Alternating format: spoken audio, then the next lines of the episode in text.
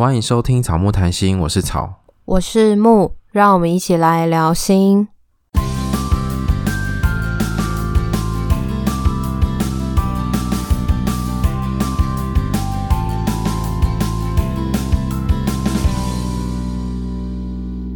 如果你喜欢我们节目，请记得到 Apple Podcast 给我们留言、评分跟五颗星，也欢迎来追踪我们的 IG 跟 FB 粉砖，我们都会在跟上面跟大家互动哦。还是会卡卡的耶。对呀、啊，再次、再次、再次、再次。好啊，你再次。如果你喜欢我们节目啊，不然给你念好了。啊，这突然有点紧张哎。只是很紧张？对啊，感觉要把它写下来。要什么？好，我来念。好，请大家到 Apple Podcast 给我们五颗星，并订阅我们的节目，也记得追踪我们的 IG 跟 FB 粉砖。你念起来蛮顺的诶，好强哦！因为我没有跟大家说，如果喜欢我们，就是直接请大家去追踪做这件事，就是一个霸道总裁的概念，是？对啊，没有要给他们喜欢才做这件事。好哦。好，今天是我们的恋爱信箱第九集。那因为这两个人也看不出性别，所以我们就帮他取名字叫大 I 小 I。那写信来的人，这个叫小 I，那他的另一半叫大 I。他们两个从大学时期交往至今有十年，所以如果是从大学到现在，可能年龄应该也大概二八到三十出头左右。嗯，那好像跟我们就是比我们年纪或者是跟我们差不多。但我觉得交往十年很厉害诶。对啊，超强，爱情长跑。经历了身份的转换，从大学时期到工作，然后开始要面对社会的读的阶段。没错，然后现在又进入到同居，好像好像一只脚已经跨进了爱情坟墓的感觉。这样说好吗？可是大家不是说婚姻是爱情的坟墓吗？然后大家可能会在结婚之前先同居试试看，那不就是一只脚先跨进去的意思？然后再决定要不要进坟墓吗？对啊，就决定看要回人间还是要下地狱这样子。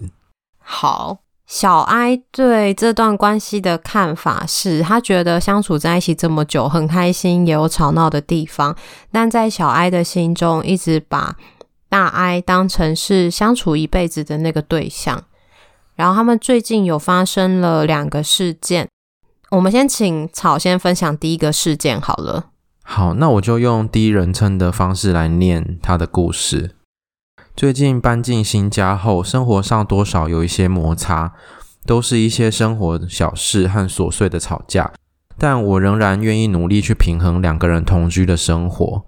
我记得当初两人分隔两个县市的时候，有一次他很感慨的说。说啊，我好想赶快两个人住在一起哦。那时候淡淡的一句话却烙印在我心里，我特别的开心。后来真的住在一起之后，却发现我们反而好像越来越不开心。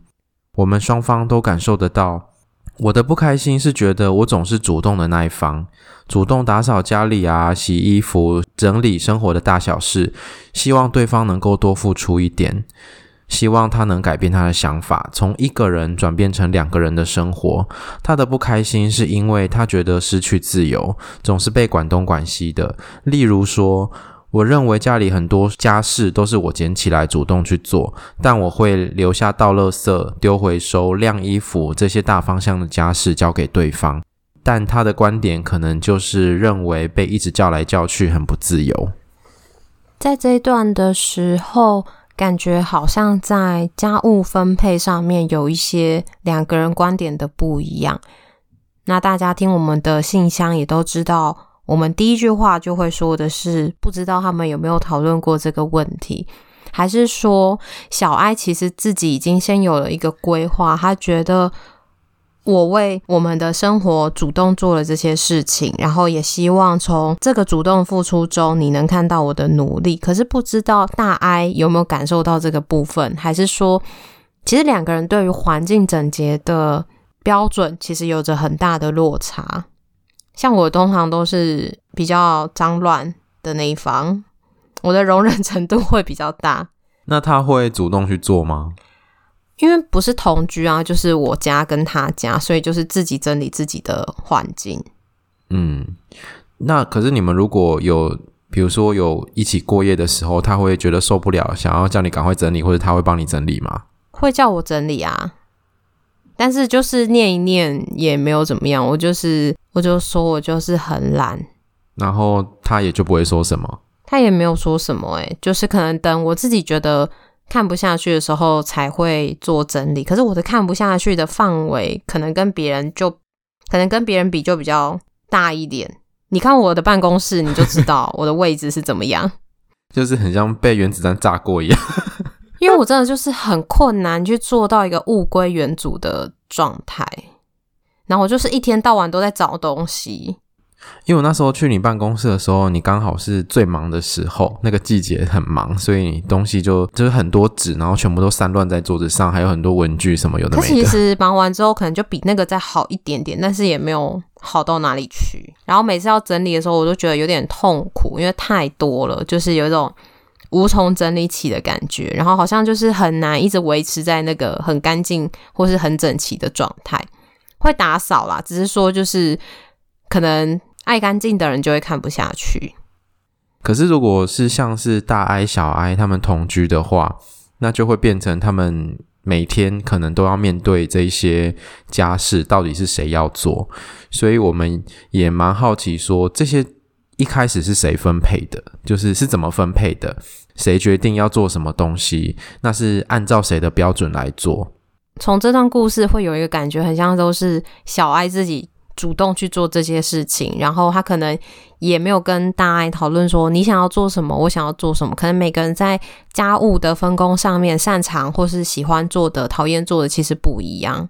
嗯，可是我觉得小爱心里好像会有个期待，就是我做了之后，那我希望剩下的你都可以好好的做。可是你如果没有好好的做的时候，我就会觉得开心，很不开心，然后会觉得。你到底有没有重视我们一起住在这里这件事情？从你以前单身自己住，跟现在我们住在一起，那是不一样的。以前你在家里面，可能你家人会帮你做好，你可以不用做。可是你现在跟我一起生活在这里，可是你却都没有，你却都好像还是跟以前一样，所以心里会有一个不平衡的感觉。他有一段有说到，我总是主动的那一方，希望对方能够多付出一点，好像小爱会期待自己多做一点的时候，对方也可以受到他的影响多做一点。嗯，可是我觉得在家事的上面，可能每个人的喜好或者是习惯真的不一样。如果没有去做讨论的话，其实是不知道彼此能够接受的范围在哪里。然后在他有一段有提到说，大 I 会觉得被叫来叫去很不自由。我觉得那个状态好像是一种，可能他还没有做，然后你就看不下去叫他做，但他也会觉得我就是还不想做，或者是我回到家之后为什么不能休息一下，一定要马上做家务？那个时间序的差别。嗯，然后他可能就会觉得说，这些事情也可以明天再做啊，或后天再做，不一定现在急着做。可是我如果没有做的话。你可能就会不开心，或者是你会碎念，或是什么之类，会也会让我有一点压力，不舒服。对，他可能有一个期待是什么时间点要做，所以他才会叫大 I 要去做。嗯，而且大 I 觉得被叫来叫去嘛，所以我就蛮好奇，那小 I 是怎么样？催促他去做的，像是用碎念的吗？还是用命令的？还是用要求的？还是用拜托的？这其实每一种方式做起来的效果就会不太一样。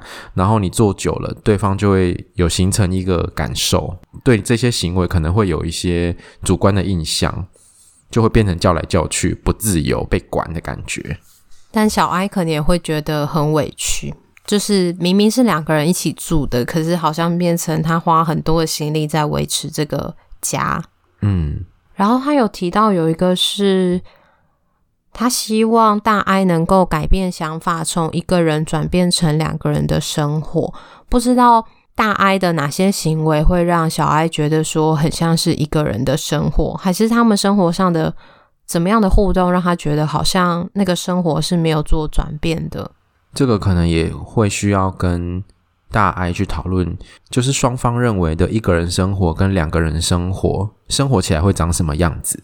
这让我想到我之前就是那时候在学伴侣的时候，其中一对伴侣，然后那时候他们也是结婚前开始同居，然后会遇到一个状况，就是一方下班回家之后，其实他的工作是蛮容易受到情绪的影响，所以他回家的时候其实脸是臭的，然后或者是是有情绪的，可是他的情绪没有对他的另外一半，可是他的另外一半其实在没有智商前是不知道该怎么去回应他，因为。回到家就看到他的脸很臭，然后也不知道该说些什么，该做些什么。所以其实有的时候好像如果没有去讨论的话，你也不知道你的另外一半的那个情绪是什么。有可能他一回到家很累，他不想要去隐藏自己的情绪，他就只是想要好好的放松，好好的休息。可是当两个人一起住的时候，有的时候好像那个情绪也没有办法太原始，没有办法太直接，因为你可能会影响到你的另外一半。对。或者是如果太直接的时候，另外一半可能也会很容易受到影响。这就是同居两个人更紧密的绑在一起的那种状态。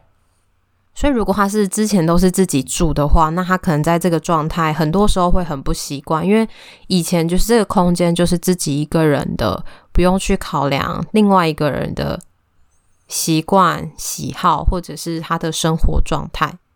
但现在同居了。就一切就不一样。虽然说那个陪伴可能会是很很快的，就是你下班回到家就可以看到对方，不会像远距离恋爱或是没有住在一起那样，要可能要等那个通话的时间。可是在一起同居，其实也有很多生活上大大小小的摩擦，是需要去磨合、去讨论的。所以不知道他们两个有没有讨论过，当两个人一起住的时候，他们期待两个人的生活长什么样子？然后在这个过程中，回到家是每个人都要两个人都要互动吗？还是说会有一些自己的个人时间，然后某个时间点再两个人一起互动？这排列组合其实有很多不同的情况。就是我们好像生活在同一个屋檐下，但是我们没有时时刻刻需要跟对方保持连结，有时候是可以保有自己的空间。可是如果没有在同居前就讨论的话，会不会？每个人的期待不一样啊，例如说，我是比较喜欢独处的人，所以我回到家之后，我可能自己独处，然后你就会觉得说，哎，那我们这样还要同居吗？有没有同居有什么差别？嗯，可是你可能期待是更多时间两个人可以腻在一起。对，所以这个就会需要去讨论。那下一段的部分是另外一个出游的例子，那我就演练一下他的故事。今年已经好一阵子没有出去玩，我有一直在反映说很想要一起出去玩，但是他总是说之后再看看，或是到时候再约，没有一个定论。后来父亲节，他跟他家人聚餐，他家人约去北部玩，不一会儿就立刻敲定好了时间。我其实很难过，原来不是没有时间，只是可能出去玩的对象不一样，所以积极度也不一样。过去出去玩安排的几乎都是我，这次也是我赶快找好饭店，但后来我有事情去不了了，所以没有跟上。这趟旅程回来后，他说他发现他在他家人面前可以很做自己，但回到新家后瞬间觉得很不自由，很不开心，所以他提出我们应该认真思考要不要分开。我没有反驳，也许这真的会是一条路。而在发生事情的前提是，他家人已经不断催促我们结婚将近两年了。我没想到最后他的体悟竟然是要分开。你很有情绪的在念诶，很入戏。我想，我觉得他最后这句真的蛮伤心的诶，然后蛮错愕惊讶。对啊，但是我有一个感觉是，呃，家人催促结婚快两年，可是会不会这个旅游？然后回到家之后，想要分开的想法只是最后一根稻草，他不会是在这个事件就可以做一个这样的决定，或是告诉你说，我觉得我们好像需要分开。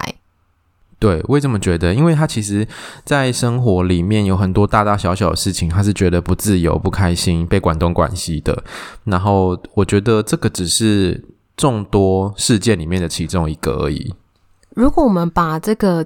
被逼婚两年的这个事情放到那个同居的这件事情的脉络来说，不知道他们是本来就想要同居，还是说是因为被逼婚，所以决定要同居？因为这两个感觉对关系的影响其实是不太一样的。嗯，因为看他前面的故事啊，大 I 有说到说好想要赶快两个人住在一起，表示他当时可能也是有一些期待的，他也是想要享受那个同居甜蜜的感觉吧。或许，但是被逼婚两年其实蛮久的。嗯，长辈好可怕。对啊，这两年应该对关系无形中或是有形中都带来一些伤害跟影响。嗯。而且我觉得这其实会，如果有一方是想跟另外一方结婚，可是这个两年是他们两个的共识没有结婚，还是说是其中有一方还没有准备好？我觉得这对关系其实也是一种影响。会不会小 I 的那个主动，然后他会觉得说，我都已经这么努力了，为什么还是这样？在你刚刚讲的时候，好像小 I 会觉得。大 I 跟家人去玩比较积极，所以好像他比较在乎家人，然后那个感受就很明显的有一个对比。哎，对，我之前约你那么久，然后你都在那边装死，结果现在你家人一约马上就成型，是什么意思？对啊，但我不知道他家人约了就成型是不是大 I 自己去安排的，因为在两个人的关系中，大部分都是小 I 去做安排的。对。如果又是大 I 安排的话，他应该会更不爽，更爆炸。对啊，可是我觉得这个如果跟大爱讨论的话，应该很有得吵诶，因为这个好像起始点不一样吧？大家可能会觉得说，你拿你跟我的家人比较，这根本就不能比较啊。而且不知道他们家会不会本来就是。有这个家族旅游的习惯，如果是的话，其实也不一定是他想不想去的关系。嗯，因为有些家庭是固定，好像都会安排这个出游，所以大家就是一个习惯，自然而然就会去做规划跟参与。嗯，会不会也有可能大 I 也不太能够拒绝家人，就是家人安排了，他基本上如果不去，可能就会被念很久之类的，或者是他其实。就跟他讲的一样，觉得在家人面前比较自在，所以跟他们出去玩是可能是对他来说比较放松，然后比较真的疏解压力的。或许那个前提是因为两个人在同居的期间已经有很多的摩擦，所以会不会他也会想说，如果我们去玩，会不会情况也是如此，不会是一个开心的状态？嗯，所以他说。他发现他在家人面前可以很做自己，但回到家后觉得不自由、不开心。我觉得这句话会让小爱超级受伤的。对啊，两个人在一起如果这么不开心，为什么还要在一起？只是不知道说他这个不自由到底是什么，因为好多段都有描述到大爱觉得很不自由。嗯，如果小 I 有机会跟大 I 讨论的话，也可以再跟我们说一下这不自由是什么意思。但我觉得这个不自由、不开心，应该是大 I 他非常真实的感受吧。就是在这么多同居之后的摩擦、跟争吵，还有可能被管之类的这些事情发生之后，可能有一个真的有一个很不自由、不开心的感受。可是对小 I 来讲会很不平衡，因为小 I 觉得自己付出了很多，自己很主动，然后为关系投入很多的时间跟心血。但是对方却是这样子的感受，会让小爱很受伤。然后小爱希望我们在节目中讨论的是，如果对方都这么被动，要怎么调试自己的心态？我觉得其实互动很像是在跳舞，就是如果对方前进，那你就要后退，然后你前进的时候，对方就会后退，就是很像在跳华尔兹的感觉。所以如果他很被动，那相对的，就是你很主动，你越主动，他可能就会越被动。所以，如果你希望他可以从被动转成主动一点的话，其实你要让他有机会。又或许是为什么要这么主动呢？如果你没有主动，你觉得这段关系会发生什么事情？家事都放在那边，会没有人做吗？还是说家里的环境就会是你没有办法忍受的程度？但是大 I 还是忍受得下去？诶，如果这种状况怎么办？如果你跟你的另一半同居了，然后你还是一样的脏乱，然后他忍受不下去，会怎么样？安排值日生。诶，我觉得这是个好方法。诶，我刚刚就是想到的是，我觉得同居很像是一个很亲密的室友，可是你跟室友住的时候，你不会这么的放肆。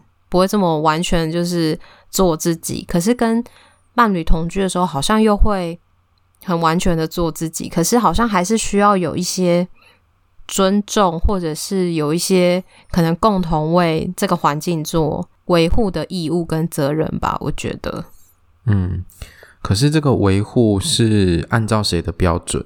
是谁去立下这些规矩？然后如果没有到这些规矩，是谁会不爽？我觉得这些东西都是两个人需要再去讨论的。可是这种情况通常都会是最先看不下去的人就会做越多，他就会越累。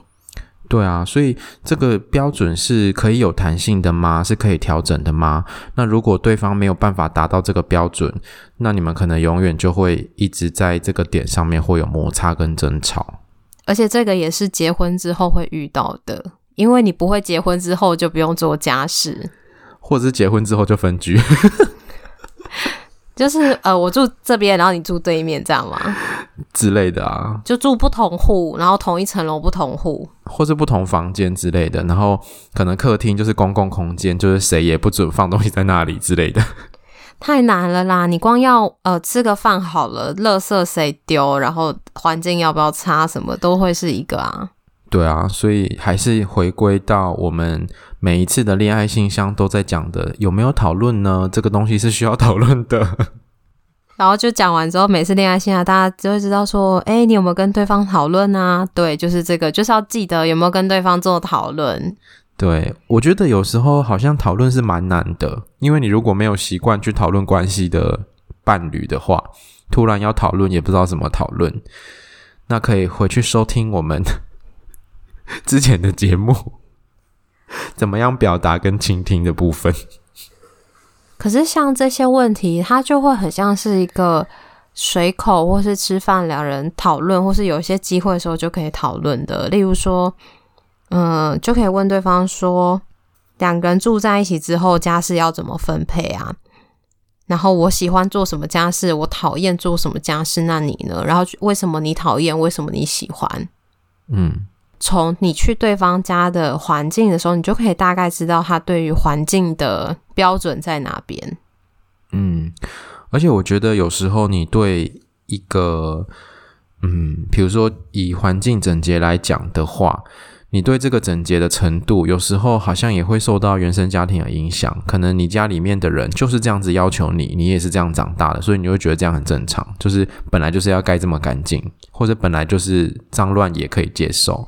所以有时候去讨论自己的这些标准是怎么样被训练或者是建构出来的，然后我觉得这个这个讨论就会变得很深入啊。我们并不是要去指责对方不对，而是看见他是从什么样子的环境学习来的。那我们可以怎么样调整？他能不能提高一点标准？你能不能降低一点标准，让两个人都是在可以接受的状态？嗯，没错。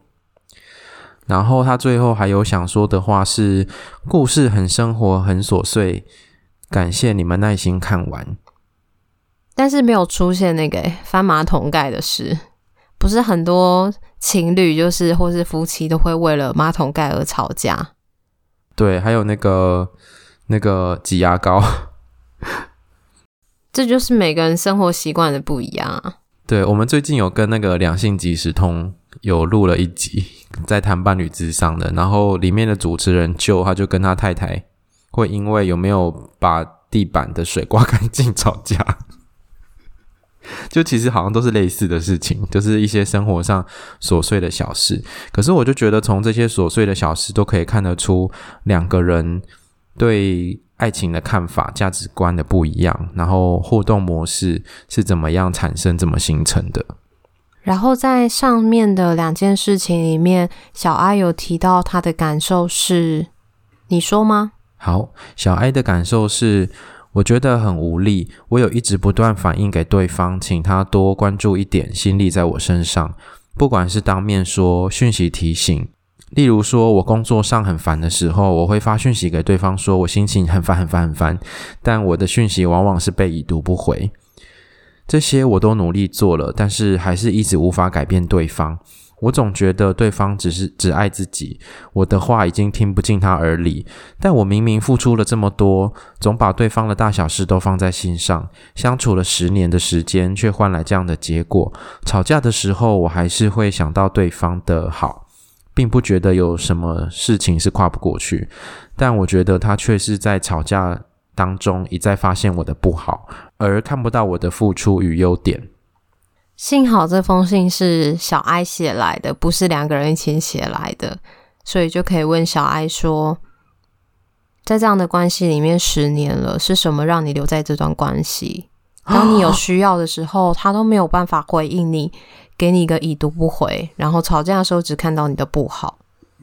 我觉得这个这你刚问的那个问题，小艾应该会思考良久。对啊，十年呢，就是你从一字头到三字头，你的青春都在这个人身上。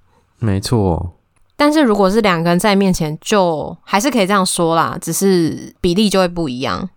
嗯，就会在比刚刚的那个程度再轻一点点。而且我觉得对大爱来说，可能也是啊，他可能觉得不自由、不开心，可是为什么他还要待在这段关系里面十年？小艾一直表达自己的需求，大爱是选择逃避吗？还是说他其实做过，可是没有办法去安抚你？还是说他其实也不知道怎么做？嗯，还是说他可能没有能力做？可能面对你的情绪的时候，他是没有能力处理的，或者是当面对你的情绪，他可能也有自己的情绪，他也就觉得很烦，所以他只好用已读不回的方式。所以，或许小艾可以问问大爱：每次我在跟你说我心情不好的时候，你的感受是什么啊？你都没有回我，你为什么会没有回我？是你不知道怎么回吗？还是说你觉得自己的情绪是要自己做处理，不要希望你来帮忙做处理？你的想法是什么？然后想告诉小艾的是，从不同的事件里面会感觉到你在这段关系里面。付出了很多很多，可是我觉得好像某个程度上，你失去了你自己，在这段关系上有很多的退让，有很多的委屈。那小 A 是不是可以看见自己的这些委屈，然后愿意跟大 I 去讨论，或者是双方可以做一些调整？那希望我们今天讨论的东西对你来说会有一些方向，可以去跟大 I 讨论。我觉得很多东西，他可能会觉得很像是丢了一颗炸弹。你说你刚刚那个问题？